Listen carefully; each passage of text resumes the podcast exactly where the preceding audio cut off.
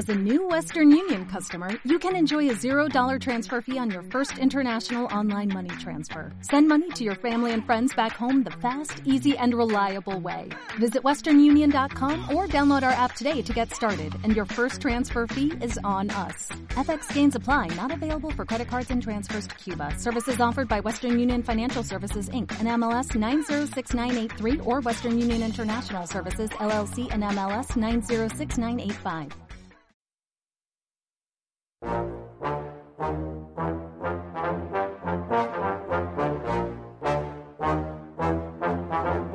Radio Intereconomía, Comer a Ciegas, con Jonathan Armengol. Un programa para chuparse los dedos.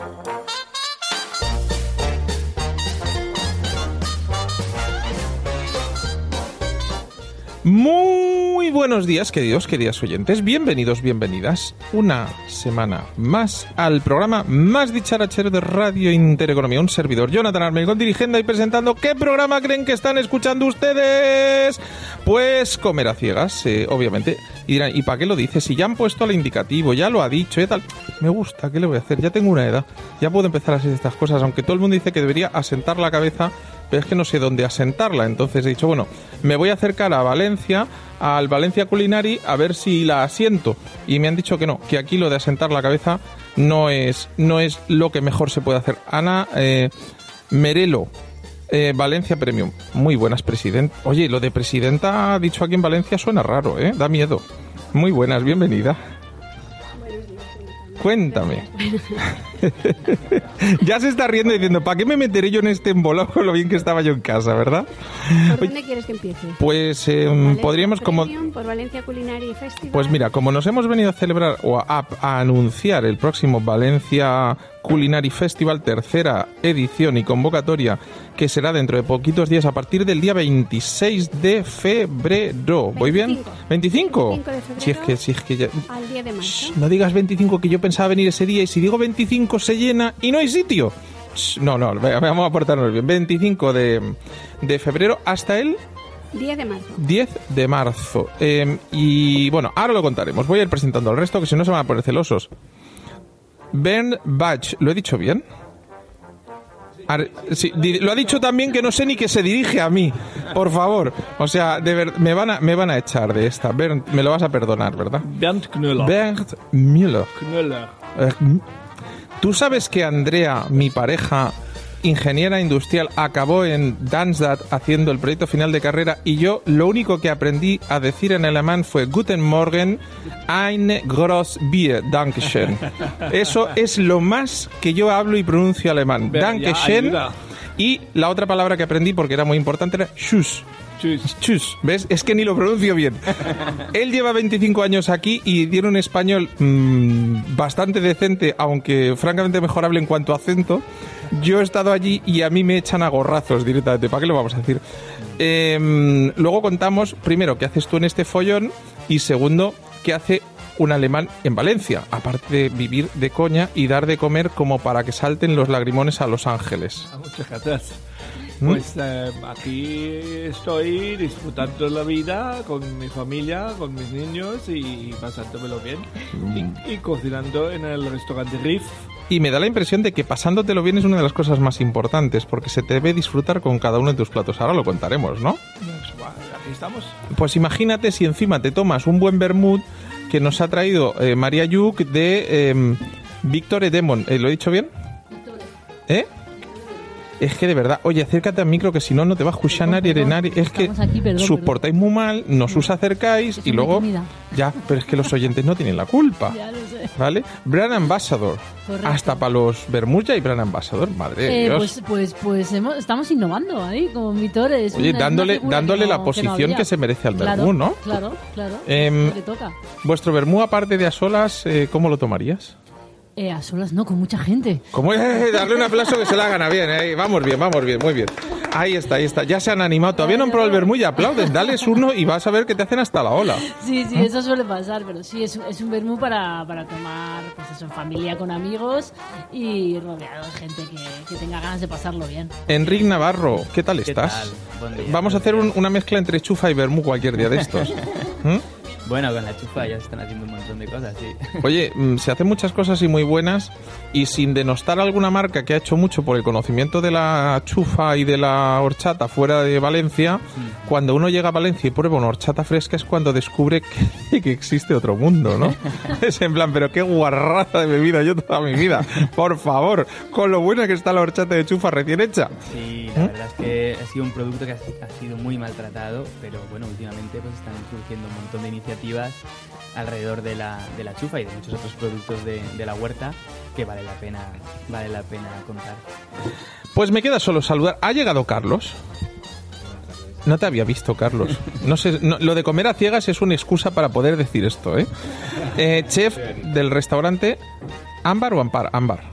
Ámbar. Ampar, de Amparo, ¿verdad? Es que me sonaba, pero esto de estoy, estoy hoy que ya es que el cerebro no, no me acaba de ir. Eh, también culpable y partícipe en el Valencia Culinary Festival y culpable de que yo vaya a probar alguna cosita chachi, con lo cual, si les parece bien, les voy a poner la canción gastronómica del día y a partir de ahí empezamos. Oye, para que vea que yo también escribo cosas bonitas.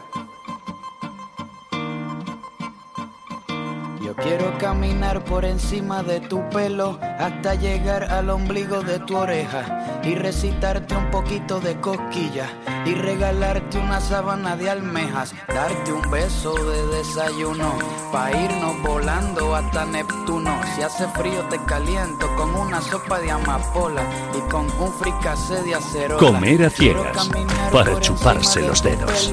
Hasta llegar al ombligo de tu oreja y recitarte un poquito de cosquilla y regalarte una sábana. Bueno, pues ahora sí, ¿quién quiere ser el primero en explicarnos qué es esto de Valencia Culinary Festival? Lo de festival nos da una pista bastante interesante, ¿no? Pero a partir de... Y Valencia y Culinary tiene que ver con gastronomía. Eh, oye, oye, estoy que lo tiro, ¿eh? A ver, eh, cuéntanos un poquito de, de, este proyecto. ¿A quién te toca? A ti te toca. ¿Mm? Ana. Cocineros valencianos. La verdad que en Valencia, pues por suerte, por cercanía del Mediterráneo, por la tierra que tenemos, hay unos productos maravillosos y eso además unido a unos artistas que son los cocineros que saben unir y trabajar esos productos, pues en Valencia hay unos restaurantes y cada vez más de verdad de muy alta cocina. Bueno, pues hace tres años, por iniciativa de los cocineros, eh, se propone hacer un festival de, de gastronomía, o como dice Bern, la fiesta de la gastronomía, porque no hacemos en Valencia la fiesta de la gastronomía. Nos unimos todos, cocinamos juntos, proponemos, invitamos a cocineros internacionales a que vengan a Valencia a cocinar y durante las dos últimas ediciones, la verdad que ha sido un éxito y además ha venido gente de altísimo nivel, de muchísimo nivel de toda Europa. Bueno, no, Europa, siete. América también. América, Nueva York también. Ricard trajo cocineros. Seattle. Sí, ha sido, bueno, pues un intercambio cultural, gastronómico y donde los que han podido disfrutar, los comensales que han podido disfrutar de estas cenas maravillosas, reducidas y únicas y realmente realizadas únicamente para el festival, pues ha sido todo un éxito. Este año celebramos nuestra tercera edición. Tres ediciones, que se dice pronto, en las que no han faltado eh, estrellas de una talla altísima, pero en las cuales eh, también los chefs que estáis eh, trabajando aquí en Valencia todos los días habéis dado la talla y lo habéis dado todo. Em, ¿Por qué meteros en este follón de, de armar un festival con lo bien que se está tranquilito en casa? A ver, Bern, cuéntanos.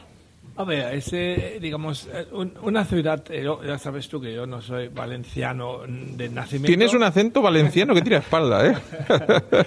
y, pero, pero, digamos, estoy aquí desde hace 27 años y, y Valencia a mí siempre me parecía una joya. Digamos, una, una, una joya hay que cuidar. Y eso se cuida como mejor de, eh, de con sus productos, digamos, con, haciendo buenos productos, haciendo, un buen restaurante y de ahí juntarse con los colegas y intentar de hacerlo más importante, ¿no? Digamos, y están creciendo en todo el mundo muchos festivales, mucho, muchas cosas y hay cosas muy divertidas Y pienso que Valencia merece su propio festival con los cocineros que hay aquí, con, con el mucho interés que hay y con lo bien de lo que nos entendemos entre nosotros. Oye, ¿es una casualidad o, o Valencia tiene algo especial que atrae a los grandes cocineros? Porque no eres tú el único cocinero con estrella Michelin en Valencia que no es nacido en Valencia o no es nacido en España. Sois varios de los que participáis en este festival, ¿verdad? Hombre, ahí, eh, digamos, invitamos gente de fuera. De- en, en mi caso, vienen gente de Austria, vienen eh, eh, un, un cocinero de, de Frankfurt, uno de Estiria, y vienen también, este año invitado también a dos enólogos. Para, para, digamos, y es un festival que va cada vez un poco más hacia la ancho y tiene cada vez más, más- pienso yo que debería que tener cada vez más posibilidades, más cosas divertidas y creo Lo que de a ya- lo ancho, doy, doy fe, lo de a lo ancho, como coman la mitad de lo que nos has puesto hoy, a lo ancho se queda corto, te lo digo, y voy a necesitar ir andando hasta casa, que me pilla lejos, para poder bajar todo lo que nos has dado de comer. Em, sois siete chefs, los enanitos también eran siete, ¿no? ¿Cuántos? No, no, ¿Cuántos? yo, 11, 12, bueno, 11 con los 12 invitados, pero de, de No, restaurante. no, sin los invitados somos 12. Entonces es como los apóstoles, ya lo he cambiado, ¿has visto? Sí, sí, sí, sí, sí. Em, cuéntanos un poquito, em, a ver, ¿a quién le- em, yo creo que volvemos a ti de momento. Ana, cuéntanos un poco cómo se desarrolla y qué es, sobre todo de cara al, al oyente, al comensal, al valenciano, al madrileño, que estamos a menos de dos horas en AVE, al alicantino, al manchego, al tal. ¿Por qué acercarse aquí y qué es lo que van a encontrar en este en este festival y qué puede, cómo, cómo funciona? Es decir, pues está, está muy bien. Su- os habéis montado un festival, pero y de cara y si yo quiero probarlo y quiero vivirlo, no es como Madrid Fusión que hay que ser chef o periodista. Es decir, aquí se puede venir a vivir y a disfrutar, ¿no? Claro. Mira, lo primero te digo, hay una página web que es valenciaculinarifestival.es, donde está la programación completa de lo que vamos a hacer durante 15 días en Valencia. Eh, el- la- bueno, digamos que la- el cuerpo principal del evento es las, son los restaurantes que ofrecen unos menús que son especiales para el evento.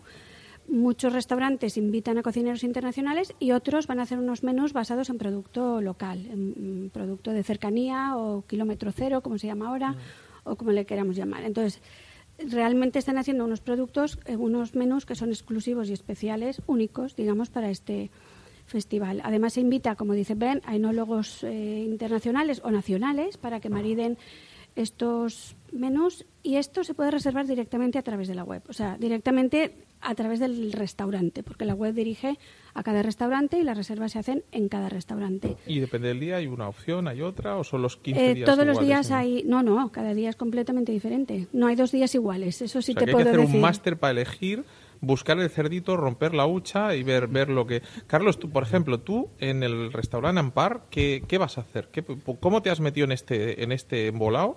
¿Y, y qué es lo que te ha motivado a entrar en el Valencia Culinary Festival? Bueno, pues yo siempre he dicho que los cocineros somos como insaciables, ¿no? Entonces, siempre estamos buscando salir de esas cuatro paredes que estamos todos los días y intentar también pues aportar ese granito de arena a la ciudad, como también hotel que somos y como, como restaurante que están haciendo un poco en esa alta cocina de Valencia. Y este año, pues el año pasado sí que vinieron chefs de fuera, pero este año hemos apostado por una cena totalmente de, de proveedores, ¿no? De producto, apoyando a esos proveedores locales que nos traen siempre un poco la, la materia prima y que siempre son como olvidados. Entonces, bueno, esos, esos tíos que con los que nos peleamos todos los días, pues nada, vendrán con nosotros y seremos felices. Ah, y comeremos... Perdices no, ¿qué comeremos? A ver, ponme los dientes largos. Bueno, pues yo en mi caso eh, tengo a dos, dos personas que van a ayudarme muchísimo, que son mi pescatero y mi verdurero, ¿no? Entonces eh, estamos buscando ahora que esa misma semana me traigan algo súper, súper fresco y tengamos algo como aquel que dice de- del mar a, a- a la sartén, ¿no? Y la verdura lo mismo, ¿no? Buscar esos productos de temporada y hacer que la gente tenga un menú súper valenciano, pero del día. Carlos, eh, para ti va la primera pregunta un poco difícil. ¿Qué fue primero, el huevo o la gallina? Es decir, ¿ha sido el, el valenciano el que os ha empujado a los chefs a superaros, a mejorar y a subir el nivel y a, a que poco a poco los restaurantes hayan, hayan ido ganando renombre? ¿O ha sido la inquietud de los chefs la que ha hecho que al ir subiendo ese nivel, el, el valenciano haya subido su nivel gastronómico y por tanto haya empezado a ser más exigente y a disfrutar más de la gastronomía? Yo creo que ha sido el propio chef. Yo creo que eso lo llevas o no lo llevas. Entonces, por mucho que uno quiera apostar y hacer algo, si no lo llevas dentro y no quieres hacerlo, no lo haces. La cocina es muy dura y creo que si no tienes esa pasión después de 14, 15, 17 años cocinando, no te sale esa pasión, estás medio muerto. Yo no he tenido el, el gusto todavía de comer en tu restaurante, pero me ha impactado muchísimo ver por, por muchas razones y voy a explicar. Una de ellas, no sé cuántos años tienes, pero tú y yo, mm, aunque no somos muy mayores, no somos dos niños tampoco, pero mm, rezuma la pasión y parece, mm, cuando se pone a hablar de comida y cuando se pone a hablar de platos, pues eh, guardando las distancias, me recuerdas a Mario Sandoval cuando tenía 22 o 23 años. Es decir, que prácticamente da saltitos, está contento, o sea, se se, ilumina todo él, o sea, se rejuvenece hasta límites insospechados. Y luego, en tu caso concreto, mm, que hemos, hemos comido, hemos tenido el honor de, de comer en tu casa, em, eres sorprendente. Yo no sé si es, si son tus raíces eh, germanas, si es eh, porque aprendiste de otra forma, si es simplemente por tu carácter, pero mm, te lo he dicho en varias ocasiones, mm, varios de tus platos me han descolocado totalmente. Y hombre, ya mm, por descolocarme no es imposible, pero, pero cada vez cuesta un poquito más. Y no ha sido uno, ni dos, ni tres, casi todos los platos me han, me han impactado. Haces unas mezclas súper peculiares, desde el arroz, que por ejemplo puedes contar el arroz que hemos comido con colmenillas, almendra, que, que tenía el punto de sabor de almendra amarga, pero luego era almendra tostada, que me tienes que contar ese truco, ese clic pues hasta, hasta muchos otros, hasta la mezcla del pepino, con el jugo de pepino con berberechos y con en, esa ensalada tan fresca que decías, la única ensalada con dos estrellas Michelin, cuando tu restaurante tiene una, es decir, o sea, pero es que mirar cómo se ríe, o sea, es que es como, o sea, tú le pones a hablar de platos y ya se pone todo contento, todo feliz. Y eso que todavía no le hemos dado vermú, o sea, tú espérate que le demos un vermú, ya verás, ¿eh? Ah, vale, vale, le veo yo la alegría. Bueno, pues entonces cuéntanos un poquito. Em, a ver, es cierto que me gusta mucho cocinar y es cierto que me gusta mucho comer. y, y cre- creo, en mi caso, lo que el motor importante es eh, el, el, el gourmet en, mi- en mí. Como me gusta mucho ir a otro sitio, justamente hace poco he estado en San Francisco, donde he encontrado un nivel impresionante. La verdad, Espectacular esto- ahora mismo. pero- pero fuera de serie. Y esos viajes necesito para darme energía y, y- y me, me llenan totalmente. Y al final aquí es, es em, soy una persona que yo me aburro muy rápido y por eso siempre eh, busco novedades. Siempre- siempre- pero eh, por encima de todo, la cocina tiene que estar bueno. Digamos, no hacemos, soy anti-show. Digamos, no hacemos show en, en- en mi restaurante porque la verdad pienso que la comida debe tener lo suficiente fuerza propia para, para eh, lucir por sí mismo. Y si no lo tiene, pues eh, apagamos y vamos. Para serte honesto, em, realmente tu cocina sí tiene mucho show y tiene mucho espectáculo, pero el espectáculo del show se produce en, el momento que te metes el plato en la boca. Se convierte en un y- festival. Y justamente yo diferencia, si te cuenta, yo diferencia entre los dos personajes, digamos, el foodie y el gourmet. Y el gourmet es muy fácil de describir, porque el gourmet es lo que has dicho tú, olor, textura y sabor, y ya llega al séptimo cielo.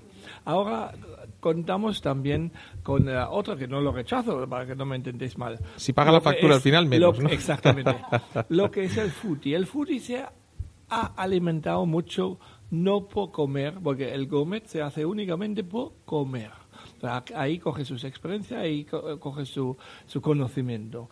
El foodie coge su conocimiento mucho por la televisión, por los blogs, por todo visual que ha aumentado muchísimo. Y entonces, cuando viene a mi restaurante, muchas veces, digamos, eh, como su paladar no está tan trabajado, y, el tuyo sí que es, entonces, y se nota, eh, em, pues entonces echa de menos un poco show. Entonces, como ve en la televisión de la show, porque claro, en la televisión además depende totalmente No te de la veo pegando gritos desde la cuentan. cocina, ni, ni a los No. camareros llorando, o sea, no, no, me, no me da el sitio, ¿eh? ni, ni tampoco he visto salir humo, ni estrellitas, ni, No, ni cosas raras, es decir, y es más, tienes una vajilla eh, elegante, bonita, pero nada mm, rara, o sea, no, no he visto pirámides, ni, ni triángulos, ni cosas, es decir, platos, platos de buena calidad, bien, pero pensados en presentar el producto, ¿no? En, en Exactamente. darle ese Sí, protagonismo. Sí, es, es, es, es lo fundamental pa- para mí. Y, y, es cierto que, digamos, hay ciertas personas que metes la pata porque justamente esperan otra cosa. Y, y, y yo siempre digo que para mí lo importante es lo que hay en la boca. te voy a dar- Te voy a dar un eslogan, el lugar donde los foodies se convierten en gourmets. Lo puedes utilizar, ¿sabes? Es decir, luego ya hablamos del royalty y tal, pero, ¿eh? o sea, me parece que puede ser, ¿qué os parece? Em, ¿m? María, acércate al micro y cuéntame es un poco esto bueno. de Victor y Demon. em, cuéntame nuestro, un poquito. Nuestro vermú Vitore. Sí. Eh, bueno, es el, el vermú más antiguo que hay en Valencia, porque desde 1904 se lleva haciendo la misma receta. Sabéis que el vermú es vino con ajenjo y un montón de secretos más que nadie quiere contar Oh, cha, nunca. cha, cha, Y, y no los voy a desvelar aquí porque si no, darle vermú yo que, sí que la- me quedo va- sin darle vermú trabajo. que canta, ¿sabes? Y lo que lo podéis ir probando, ¿eh? Si Ah, queréis, por lo favor, a tenéis mí que por me ahí, llegue, o sea, ahí, que alguien me lo dé que no vea la Sí, copa. sí, por aquí, por aquí. Eh, Y, sigue y Vale. nada, Oh, es, eh, pues al final es, es, es una bebida que siempre ha estado ahí. Nosotros siempre decimos que es la bebida del pueblo, ¿no? La que, la que todos hemos bebido y nuestros abuelos ya bebían los domingos, el fin de semana. Es una bebida perfecta para po- porque es digestiva. Te Sabéis puedo, que ajenjo te puedo poner patas arriba el vermú si quieres, ¿eh? Venga, A ver, vamos por partes. vamos por partes. Nosotros hemos servido sencillito, El ¿eh? ajenjo, con un poquito de hielo y como aquí Paquita, que es la jefa, lo ha decidido que con un poquito, un twist corta mucho el bacalao, ¿eh? Aquí. Además, la jefa y yo, vinos, y o yo sea, si ella habla, yo me callo. Tiene una presencia mm, significativa de canela. Correcto, muy bien. Tiene algo de piel de naranja, no sé si culpa de Paquita o que viene ya No, en no, no, kit. los cítricos son muy Los importantes. soy mo- soy- estamos en la comunidad valenciana, Claro, al final el cítrico claro. tiene un peso tal. Sí, sí, muy bien. Ah, Muy bien. Eh, si descubro las 30 hierbas me hacéis un monumento. Como... Sería difícil, ¿eh? pero lleva es unas difícil, cuantas. es difícil, lleva unas cuantas. Me da una nota que no debería tener, por tanto no creo que la tenga, pero me da una nota casi como a orégano. No, sí que lleva. Toma ya. Claro. Eh, a ver, que empiece a Aplauso, notar- que empiece a notarse, que empiece a notarse claro, que, oye, que me lo estoy nuestra currando. base es Ujú. eh, de botánicos mediterráneos y hierbas alpinas eh, con, to- con algún toque exótico. Pero esa es la base. Es, un- es una fusión porque la familia proviene del cantón suizo y entonces quiso hacer un homenaje un poco a donde provenía. Y en, en 1904 se, se elaboró la primera fórmula y ahí sigue exactamente igual. El Bermú ha vivido, un- ha vivido una, una época de, de crisis, de Sí, ocultación, de oscurantismo, de, de Sí, sí, mm, vejunez o viejunez o de tal, y de golpe descubrimos que estaba ahí decimos, uy, ¿qué hace estoy tan Sí, escondido? sí, sí, y vuelve a surgir. Es decir, hace 20 o 30 años, pues nuestros padres se tomaban un vermú, unas aceitunitas, un Claro. tal... Y de golpe eso nos parece a los que ahora ya tenemos casi una edad de cuando nuestros padres eran nuestros padres, que lo siguen siendo, pero cuando éramos nosotros niños, eh, y de golpe descubrimos esa bebida y decimos, uy, qué rico está esto. Sí. A este le falta, es decir, le falta el chute de, mm, De ese- sifón. le falta el chispazo para acabar de despegar del todo. Es espectacular, está muy rico. Es, es- al final es la conclusión que casi todo el mundo nos dice, que al final está bueno. ¿eh? Nosotros lo que queremos es que la botella se acabe, que la gente se lo esté pasando bien, que disfrute alrededor del, del vermú y, y no pretendemos complicar más. ¿eh? Al final que se lo beban, Ver- que es la idea. El vermú también es muy típico en Alemania. A ver si tú probaste el vermú y te quedaste por eso. ¿Qué- ¿Cómo acabaste tú en España, chef?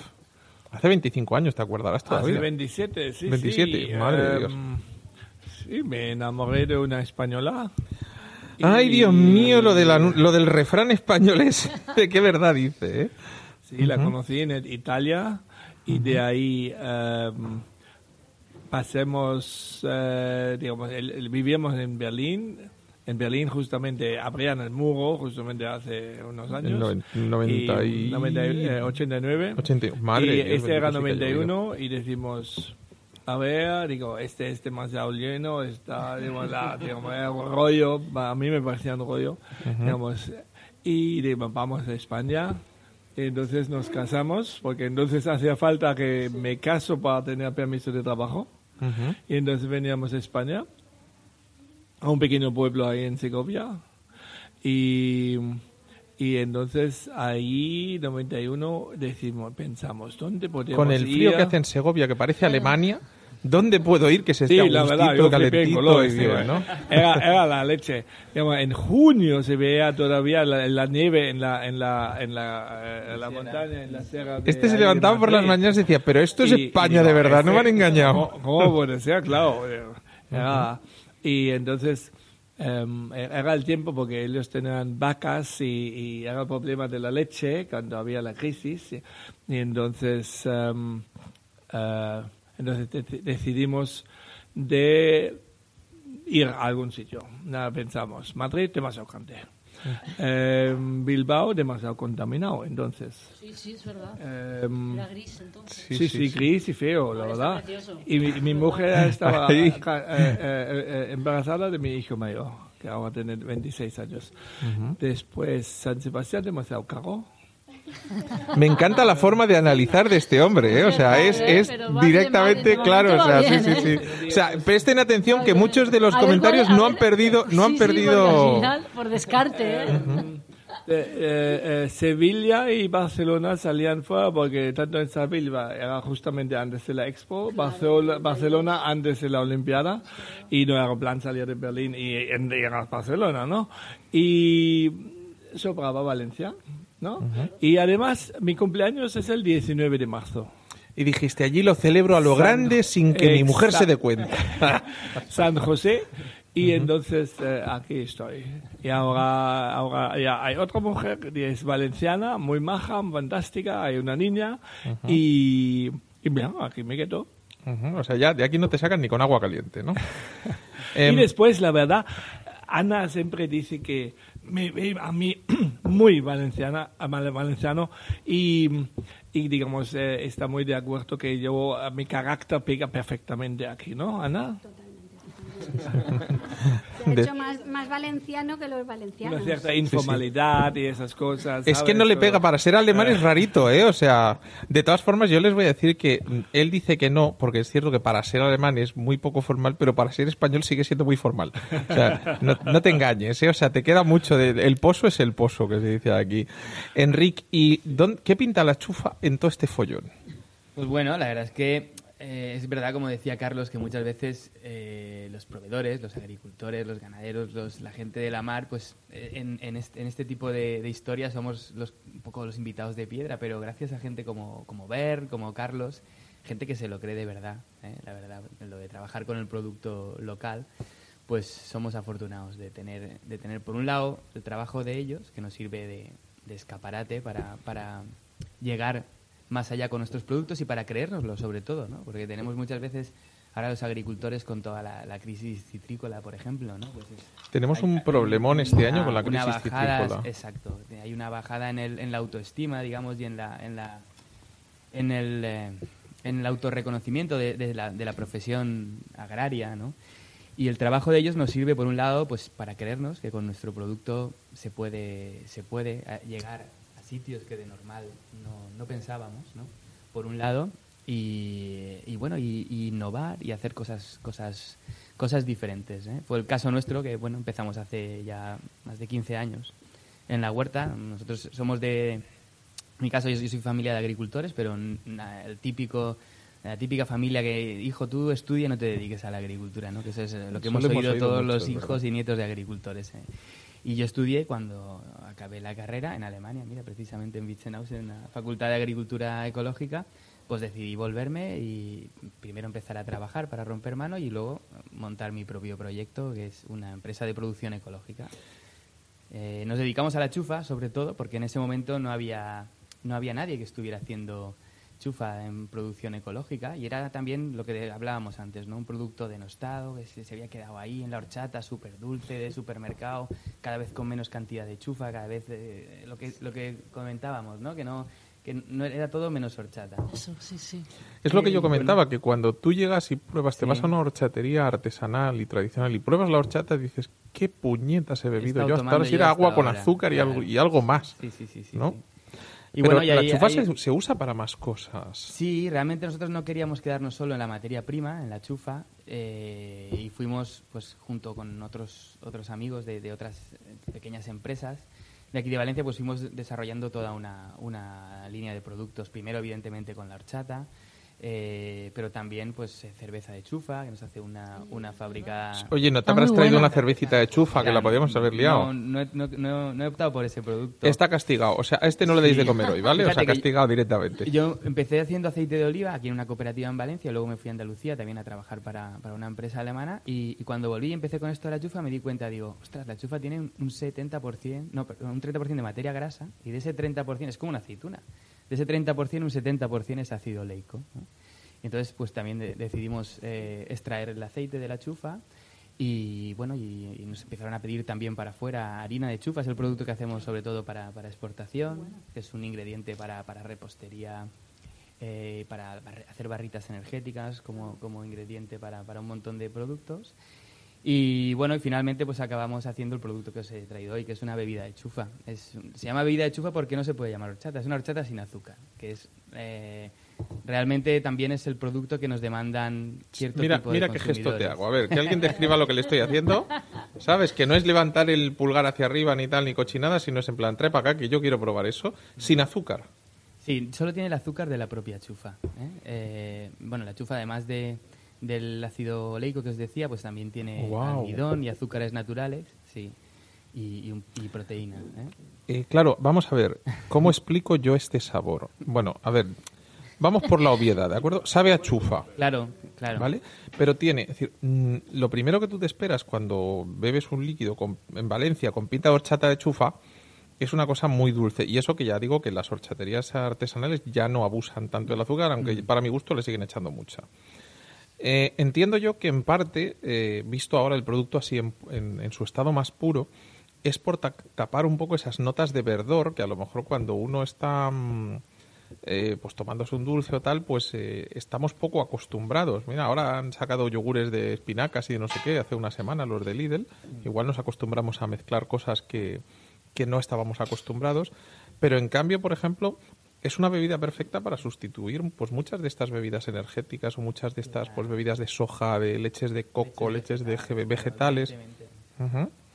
Eh, la verdad es que con la horchata hay un problema y es que es una bebida muy estacional. O sea, aparte de que prácticamente solo en la- se consume en la costa mediterránea, si queremos, digamos, llegar a más sitios, aparte del problema del, del- del azúcar, pues debemos considerarla como una leche vegetal, como una bebida que es lo que realmente significa horchata, porque horchata etimológicamente es de orcho, de, de agua de cebada, ¿no? La- la- como la horchata italiana significa. De, de cuando dijo de bebida vegetal. bebidas de agua de cebada, dijo, espera, espera, que la vamos a liar. Exacto. Y bueno, eh, con eso intentamos un poco también desestacionalizar el, el consumo. Empiezo a tener un pequeño problema en la mesa y es que tengo un vermú y una bebida horchata y voy bebiendo un sorbo de una y un sorbo de otra y están las dos buenísimas. Son, son... Bueno, también hay ahora cremas de... ¿eh? crema. bien Sí, sí, Sí, me ha sorprendido funcionan. A mí muchísimo. me, me acaba de llamar la atención que funcionen bien. Eh, no es amargo, no es ácido, no es astringente. Es elegante en boca, tiene eh, el suficiente cuerpo. Parece que hablo de un vino, pero hablamos de cómo se elabora. Bueno, en, en realidad la horchata es, es muy fácil. Eh, uno se la puede elaborar en su propia casa, dejando a remojo las chufas, que os he traído también una- unas pocas para, para que las probéis también si quieres. Y Sí, sí, se bien. rehidratan, se dejan toda la noche y al día siguiente eh, se lavan bien lavadas y se trituran con un poco de agua. Nosotros nos gusta triturarlas con un poco de agua y las dejamos en la nevera a reposar unas horas para que desprendan esa, ese- esa, Esa grasa, grasa, ese ¿no? aceite que, que llevan, claro. Y luego el método más tradicional, que es el, el que hacían todas nuestras abuelas, era pues luego con un trapo, con un colador de tela, con un trapo, con un paño, exprimirla, volver a añadir un poquito más de agua, volver a exprimir y ya está, simplemente eso. Y si quieres añadirle algo de azúcar, pues algo de azúcar. Y luego hay gente pues que la puede, le puede poner una corteza de limón, Lleva algo de azúcar esta. un poquito de canela. ¿Esta? ¿Eh? ¿Esta lleva algo de azúcar? Nada, nada, nada, hacer Es eso. que lleva- o sea, yo no le, ¿Sabes con perdón, yo no le, a ver, yo tampoco le añado azúcar al café, por Sí. ejemplo, pero es que yo no le añadiría nada, está Mm. perfecta. Sí, Es al- deliciosa de verdad, ¿eh? Al hacerle el, el- el- el proceso de envasado necesitamos también estabilizar el, el almidón que tiene, ¿no? Entonces eh, añadimos enzimas que lo que hacen es transformar el almidón en azúcar. Por eso tiene más dulzor de lo normal, de lo que tendría una, una chufa ahí, pero es suficiente, no necesita nada más. No, de verdad que no la necesita. Mm. Perdón, Ana, que me atraganto de tanto beber. Suena fatal, pero... Ana, eh, ¿cómo surge? Llevamos tres. A la tercera va la vencida. yo creo que hemos encontrado, o habéis encontrado, para, yo, yo, más que nada me he puesto morado a comer, pero habéis encontrado la fórmula para, para que la gente disfrute, para qué tal, pero ¿cómo surge el, primer Valencia Culinary Festival? Porque tú me decías, es decir, aparte de, ser la, directora del, del, del, evento, eh, tú has hecho mm, tu, camino profesional trayendo a gente a disfrutar de Valencia y trayéndola en lugar de sol y playa y de los conceptos que clásicamente se vendían, eh, vendiendo conceptos mucho más interesantes como cursos de cocina, como experiencias gastronómicas, como tal, a, público extranjero. Cuéntame primero cómo, surge el Valencia Culinaria y luego cómo, cómo te metes tú en ese embolado y qué opina la gente de fuera. Porque a veces estamos tan cerca que se nos, se nos olvida lo bien que lo estamos haciendo, ¿no? Este evento, puedo decir, de verdad, es una iniciativa de Pero como yo soy fan de Ben desde hace muchos años, yo si Ben tiene una iniciativa, yo la apoyo a muerte. Esto lo puedo decir claramente y Ben lo sabe. Ben, en la presentación de hoy les voy a contar que con ese acento que no se nota nada, tiene un acento valenciano espectacular. ¿Eh? no le consigo imitar ni así, de verdad, ¿eh? eh pues eh, él decía, yo he viajado por el mundo y, por ejemplo, en, en, Alemania es muy típico este tipo de eventos. Y dijiste, ¿y por qué no en Valencia, verdad? Hombre, en Alemania, pero también lo encuentras en San Moritz, tiene un famoso eh, festival gastronómico, digamos, en, en, en, en, los Alpes de Italia tienen un, eh, un, importante, es la verdad, hay muchas eh, cosas en, en este que le digo, en Alemania, donde estaba yo invitado hace años, Ahí participan, es una vez al año, durante 15 días, y durante esos 15 días participan más que 50 estrellas Michelin. Hay muchos tres estrellas, así con 10 ya son 30, pero... Um, pero aún así un nivel muy alto, ¿no? Digamos que lo que dices es que, que piensas que en, en 15 días puedes ir tanto mediodía como por la noche a un uno, dos o tres estrellas comer en este sitio, ¿no? Y esos vienen de todo el mundo. Y también lo más espectacular que me parece del festival es que son cosas que no se van a volver a repetir. O sea, que o lo vives o te lo pierdes. Quiero decir, porque luego vuelves a esos sitios y esa, esa, ese menú, es, eso no va a volver a pasar nunca más. Entonces es algo fenomenal. Que cuente lo más Por favor. de este festival. Porque eh, esto fue una iniciativa de los cocineros, eh, pero era una iniciativa sin una organización eh, es verdad que Turismo Valencia nos apoyó desde el principio en esta iniciativa, porque si no, en los dos últimos años hubiera sido imposible de sacar adelante.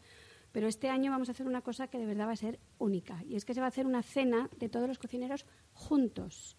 Esto se va a hacer en Vélez Events, que es un edificio que está en, la Marina de Valencia, en el puerto de Valencia, que se, eh, creó para la Copa América, y lo tenemos ahí pues, como un edificio arquitectónico precioso donde está ubicado el restaurante La Sucursal. Y el restaurante La Sucursal, en este restaurante se van a unir los 12 cocineros a hacer una cena conjunta y dirigida por Ricard Camarena, que es nuestro cocinero de dos estrellas Michelin, que se lo han dado este año aquí en Valencia. Entonces, esto va a ser un menú, una, bueno, las reservas se van a poder hacer a través de la web de, la, del festival. ¿A partir de qué día? A partir del viernes, de este viernes se van a poder hacer A partir de antes de ayer, efectos prácticos para los que nos están oyendo, no va a ser que se espere una semana, que esto sale en domingo. a ver, ¿qué habíamos quedado que hacíamos cuando alguien se chivara? Así me gusta. No ha dicho buenas tardes, pero ha dicho el resto. A partir de, desde hace dos días, si todavía escuchan, y, o sea, si conéctense ya, o sea, sigan escuchando el programa, pero conéctense ya para ver si quedan plazas, porque la cosa está difícil. Vale, a ver, cuenta. Bueno, ya nos hemos metido contigo, ¿has visto? Este festival, eh, durante la, bueno, mientras oyen este programa, se puede poder entrar en la web y pueden hacer una reserva. Se Oye, que nuestros oyentes son muy listos, son multitareas están muy, bastante limitadas, es verdad, y creemos de verdad que se van a acabar rápido porque, eh, claro, o sea, realmente va a ser una experiencia única para comensales y para cocineros. Sí, eso te luego, y no va a ser que no se imagina que va a ser el típico eh, eh, menú con platos y platos sentado horas y horas y eso, y que, que, ya no sabes qué hablar con la gente y como si no va a ser de verdad un festival, una acción, un, un Ah, digamos, va a ser muy divertido. Vamos a estar todos mezclados, los cocineros, y va, a ser, sobre todo nos importaba que sea una fiesta, no, no una boda. Es que de verdad, o sea, tú fijaros que es que se pone a hablar de comer, ¡viva la fiesta, viva la fiesta! Sí, es que, sí, sí, sí, sí, sí, Ahí, hay unas sorpresas ahí. Habrá sorpresas, un montón. Em, ¿qué- y, en, eh, por ejemplo, en RIF, ¿qué va a haber? Aparte de, de participar en esta cena, ¿qué vas a hacer tú en tu restaurante? En mi restaurante, Sí. Pues ahí va a venir Richard Rauch. Richard, Richard Rauch es, es un cocinero de 32 años, una estrella, la verdad lo de la estrella no lo sabía yo, pero eh, una estrella en Austria, sale cada semana en la televisión. Yo he comido ahí hace un año y medio y he flipado en colores y he dicho, Dios mío, ¿cómo cocina este tío tan joven? Y, y he dicho, Oye, te voy, "Mira, a, te voy a- te cuando- voy a poner de colaborador en este programa. y digo y, y- y le digo digo mira cuando puedo te invito a Valencia. Y este año eh, con, con tiempo le he dicho oye tienes que venir y aún así en Bocativa el tío no y mm, es que Ana tenía que organizar los vuelos y todo eso. Y al final pues va a llegar aquí vamos a cocinar conjunto nosotros cuatro platos y él cuatro o ¿Tenéis algo así en decidido este que vais plan. a cocinar ya no lo no? sabemos todavía yo le he mandado. No ves que te he dicho que es una diva entonces yo le he mandado oye dime lo que lo que vas a cocinar para que ponga mis platos en, con- eh, En consonancia, en equilibrio, consonancia, en sí, sí, ¿no? y, y, y- y no ha contestado todavía así eh, ¿Y ¿Sabemos cuánto no, va a costar? no, no, pero eso a mí me preocupa no, no demasiado porque la verdad, la gente, digamos, tengo 25 años en el restaurante y la gente aquí, mis clientes saben que aquí nunca nunca hay lo que pone cuando lo escribo algo, digamos, Sí, siempre es habrá otra dice. cosa. Decir, llegan y hay- dicen, oye, el cordero ese tan rico. ¿Y cómo, cómo decías tú que les dices? No, de- no, digamos, de- cuando tenemos nuestro cordero, eh, de que, que, que lo No, criamos pero cuando, le- nosotros- cuando no queda, cuando no queda. Cuando- Cuando te piden un plato que ya no haces, ¿qué les dices? ¿Qué le digo? Al cliente. Yo llego y digo, oye, el arroz de la semana Eh, pasada... que no-". ¿Te lo puedo contar yo como Sí, por favor, cuenta, cuenta, no, No, te es, que, cortes. es que Ben planifica quizás un menú por la mañana, pero sobre la marcha ve otras ideas, tiene otras ideas, ha visto otras cosas en el mercado, entonces ya lo cambia. Entonces, cuando tú vienes aquí a comer, te dice, esto que pone aquí va a ser lo otro. pero esto forma parte del encanto del riff, la Eh, verdad. en el RIF es, un- es una maravilla. Eh, Ben, ¿cuánto cuesta comer en el RIF? Tenemos un menú mediodía a 39 euros que, que tiene siete snacks, dos tapas, eh, tres, dos platos, un arroz y un postre y después un- una tartita y un Irish coffee. Este a 39 euros. Ah. Y, mm, Y y, por la noche, por la noche ya un poco más caro, por la noche sí. tenemos el menú a, a 85, el menú RIF, siete platos, también snacks y tapas antes, también tonterías después. Y eh, el, tenemos eh, después otro menú que es, digamos, el menú donde metemos eh, todo caña, digamos, cigala, cavia imperial, eh, trufa negra, y este vale 135. Ujú. Es decir, que uno puede elegir un poco el nivel en el que se quiere mover, pero va a disfrutar del mismo espacio, de la misma atención, de la misma calidad y de la misma locura del chef, que ahí, ahí es importante tenerlo en cuenta. Em, y, por ejemplo, en, en, en, tu restaurante, em, a ver, Carlos, en tu restaurante, en, en Restaurant Ampar, ¿qué se puede comer y por qué precio? ¿O qué tenéis previsto hacer? Porque tú has hablado de productores, has hablado de tal, pero es que aquí yo he venido a hablar de cosas y nadie me habla de nada. O sea, eh, yo le pregunto, le pregunto a él y me dice, bueno, pues me voy a dedicar a traer los mejores pescados, las mejores- pues, ¿qué vas a hacer? No sé. Le pregunto a este, oye, eh, no lo sé, o sea, de verdad, vosotros, ¿Sabes- o sea, con? Es que con está- vosotros se saca un programa delante de está- coña, ¿eh? Aquí está la huerta tan cerca y el mar, de no- pero no solo el mar. Esta es una ciudad que tiene, por ejemplo, cuatro comunidades de pescadores. Es increíble. Tiene pesca continental y pesca marítima en, en, el- en la misma ciudad, ¿no? Y la huerta, de verdad, al lado, ¿no? Y, y te vas unos kilómetros hacia el interior y mucho más diversidad de paisajes y de productos. Por lo tanto, yo les entiendo que es muy fácil decir, ver hoy lo que hay en el mercado, porque seguro que... ¿eh? ¿Cuánto cuesta comer en el Ampar habitualmente? Bueno, una media de 35 euros. Nosotros no tenemos una estrella aún, no tenemos esta, este reconocimiento que tienen nuestros profes como, como ver, ¿no? Nos consideramos naciendo en Valencia, entonces tenemos un- unos precios un poco más asequibles porque, bueno, lo consideramos así. Al final de todo estamos dentro de un hotel y el cliente tiene que comer, tanto el que viene de la calle a probar nuestra cocina, como el que duerme arriba y quiere bajar a comerse un sándwich club. Es lo que hay. Y No, nos que- molesta a veces, pero es lo no, que hay, oye, ¿no? esta eh, locura. claro, ¿no? decir, no, no molesta, pero cuando estás me- haciendo tus cositas, pues... A mí me lo contaban ¿eh? en un- hace unos meses, hicimos un programa en el, Eugen- en el Hotel Eugenia de Montijo, en Toledo, es el único cinco estrellas que está dentro del casco histórico, y me, me contaba un poco lo mismo que tú, el Che, me decía, claro, dice, uno tiene que entender que lo que me gustaría es que todos vinieran a probar mi alta gastronomía, pero aquí viene gente que está todo el día viajando y que lo que menos le apetece es experimentar, que lo que quiere es comer algo sencillo y descansar porque a lo mejor se pasa 150 días fuera de casa y claro, si no estarían redondos como bolas. Entonces hay veces, aunque un sándwich club no es precisamente light, no quiero decir nada, No, no, no, pero yo creo que les pones una bebida de, una bebidita de estas de chufa, un vermú y le dices, venga, y a comer y verás cómo les cambia. Sí, yo te aviso que esto, esto ayuda mucho. Em, chef, tú no ibas a preparar no habíais preparado platos, luego Sí. porque queda poco, o sea, si queréis que probemos... Sí, aprovechando lo que decías, ¿no? Que en el Ampar queremos hacer eh, cocina valenciana, hacemos muchos arroces y intentamos divertirnos un poco con los entrantes cuando alguien quiere pues, divertirse un poco más. Y bueno, ya introduzco este plato, ¿no? Que, que hemos traído, que es, bueno, un, un foie francés, que lo hemos traducido un poquito a la, la terreta, que siempre decimos, y son olivas de foie, ¿no?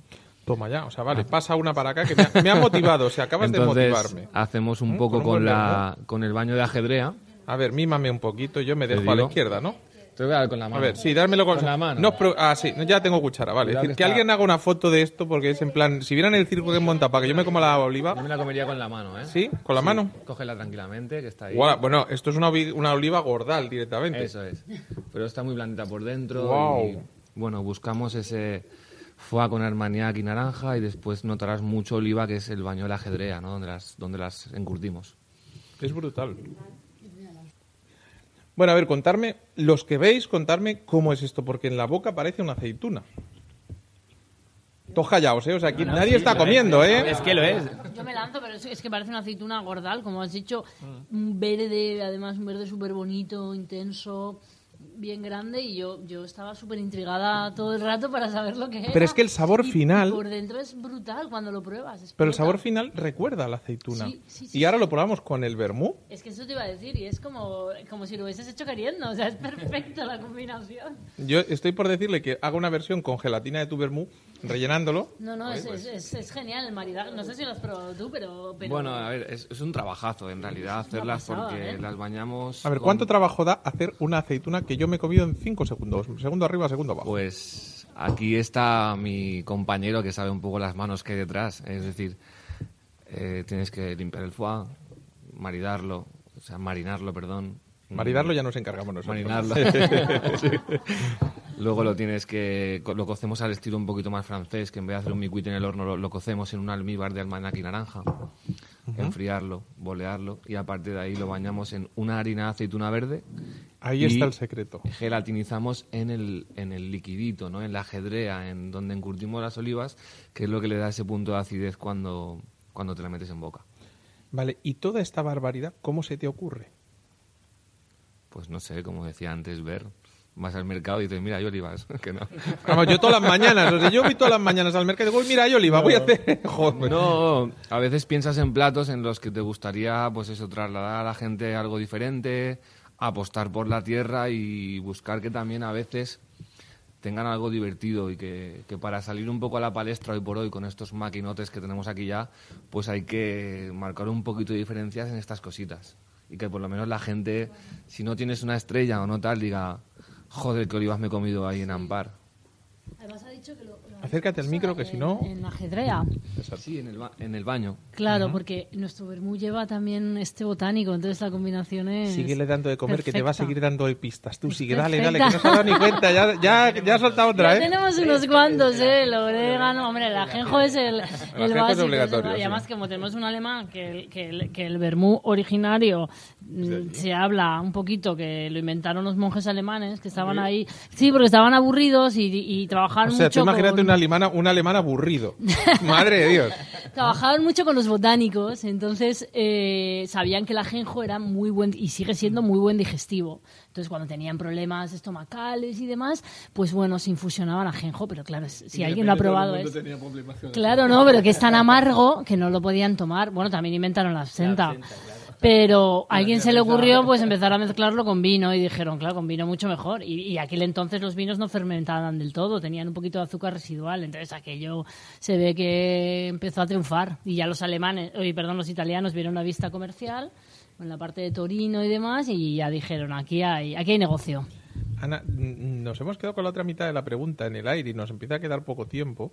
Y me gustaría eso que me contaras. ¿Qué feeling tiene la gente que viene de fuera a Valencia? Eh, los, los extranjeros que tú traes a través de tu empresa, ¿qué feeling tienen?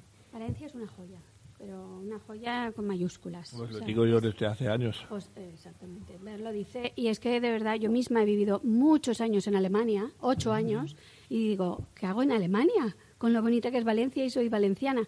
Bueno, Valencia es una ciudad que enamora desde el primer momento. Primero por el clima, eso, vamos, eso ya es regalado, que digo.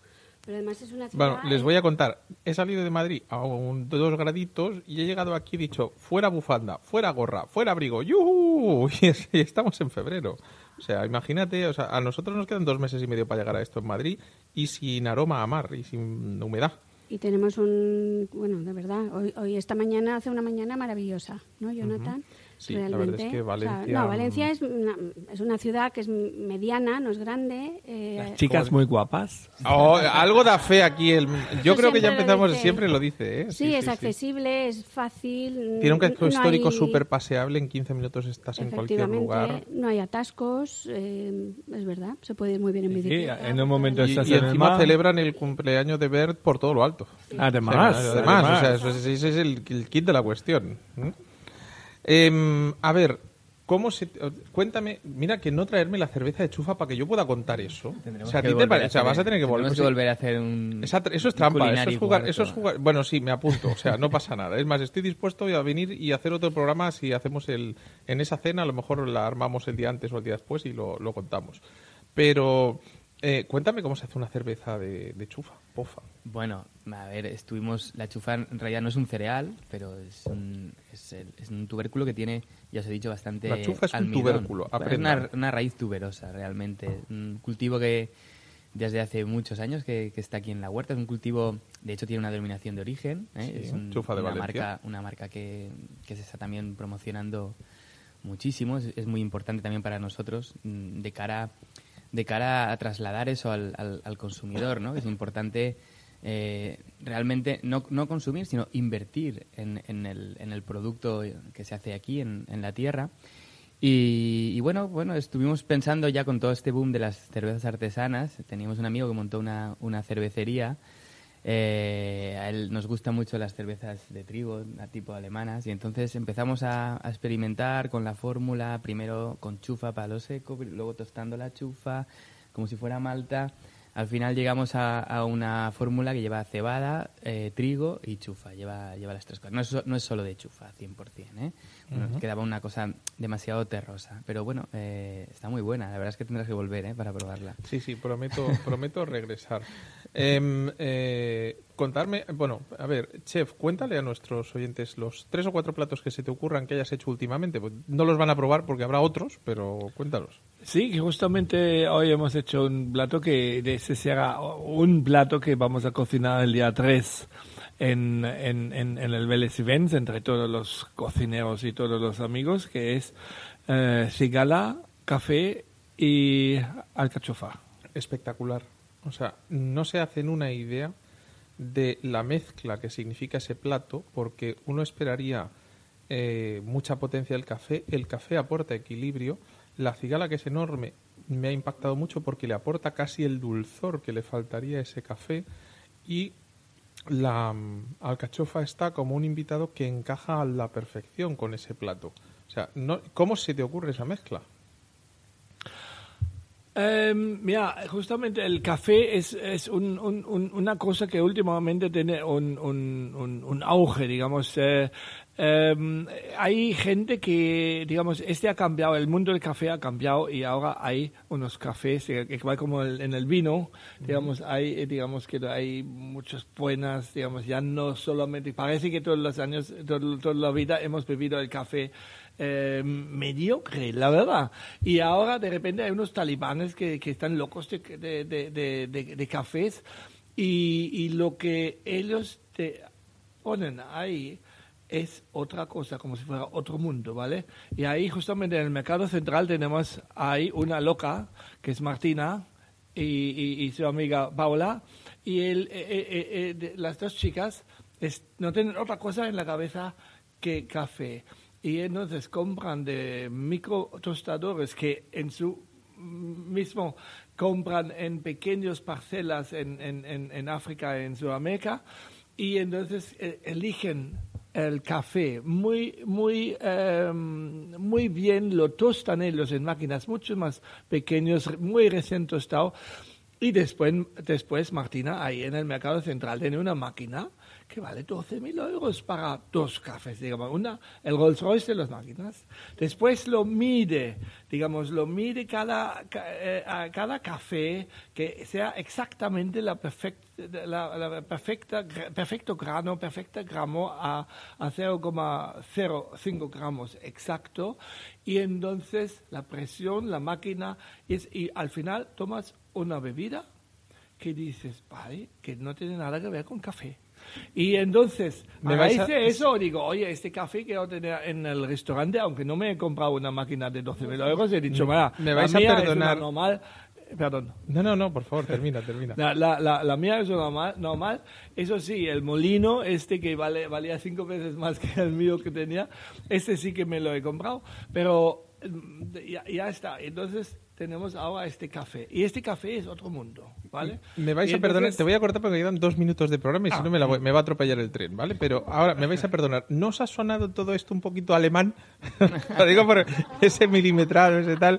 Ahí no, pero son te delata No, ella sí, pero que te alucine a ti es lo que yo, yo disfruto de esa, esa locura, me chifla de esa, digamos, esa gente, encontrar gente que hacen esas locuras, a mí me, me parece fantástico. Oye, ¿qué plato habías preparado tú? No me cabe Aquí nada tienes... Eh, eh, navajas con un jugo de calabaza, aceite de pipas de calabaza, queso fresco y ya está. Un voluntario o voluntaria que lo pruebe, por favor, y nos dé su opinión, que nos queda nada y menos. Carlos, Carlos, Carlos, muy hombre y tanto que sí, me parece. Bueno, eh, Ana Merelo, eh, recuérdanos cuál es la web donde pueden ver todas las cosas que se van a hacer en Valencia Premium desde el 25 de febrero hasta el 10 de marzo. Valencia Culinary Valencia Culinary Festival.es. Eh, eh, Bern Bacher, eh, restaurante Riff, una estrella Michelin, chef y loco, que yo creo que tuvo mucha culpa de que todo esto empezara. Muchísimas gracias. Dankeschön. Eh, María Yuk, eh, Víctor Edemont, eh, solo 100 añitos y ciento y pico tiene, ¿no? ciento, ciento, ciento, más de 110. Nada, aquí al lado. Y con, le hemos sacado la mitad de los ingredientes ya. Uno, alguno menos, pero vamos. Enrique Navarro, eh, ¿cómo se llama comercialmente esta bebida de chufa? Terra y chufa. Es el Terra y chufa. pues búsquenla, por favor, porque les prometo que merece la pena. Carlos Julián, Restaurante Ampar y el hotel, porque ya que venimos a Valencia habrá que alojarse en algún sitio. Hotel Hospes. Hotel Hospes.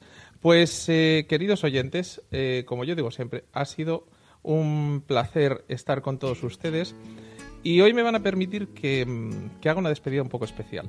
Em, te voy a contar una cosa, ver, eh, yo siempre he defendido que cuando un restaurante con estrella Michelin o va a tener o tiene la estrella Michelin es porque es capaz de cambiar el estado de ánimo de una persona. Em, hoy lo he vuelto a comprobar, te mereces esa estrella. Esta mañana, mientras veníamos para acá, me han confirmado que un familiar mío, mi tío Leo, ha fallecido y en cuanto terminemos este programa yo me voy a Barcelona. Pero has conseguido que durante unos minutos vuelva a descubrir la felicidad de estar vivo, vivo, perdón, y por ello te lo agradezco de todo corazón. Le dedico este programa a él y me despido de todos ustedes hasta la próxima semana. Sean buenos si pueden. Y si no, que coño, sean malos, que da lo mismo. Hasta la próxima semana.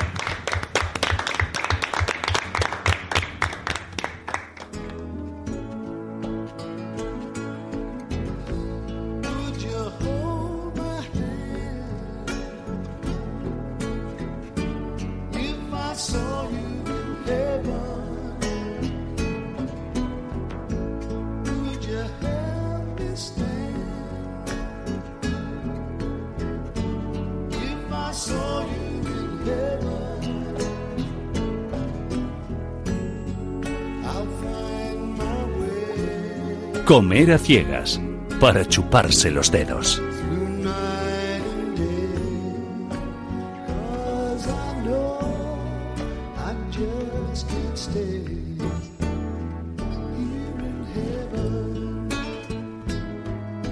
Nuestro Twitter es arroba comer a ciegas.